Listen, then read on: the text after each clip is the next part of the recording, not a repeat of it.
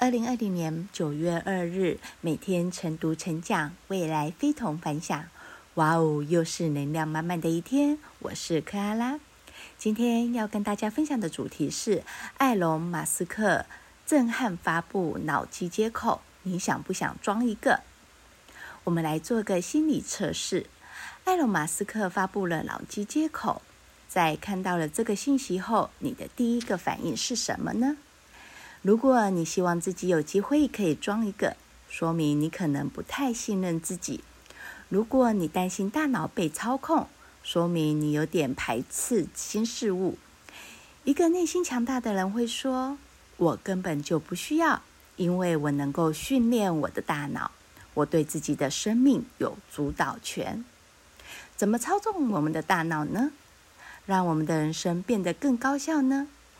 建议你做两件事：自我激发和自我施压。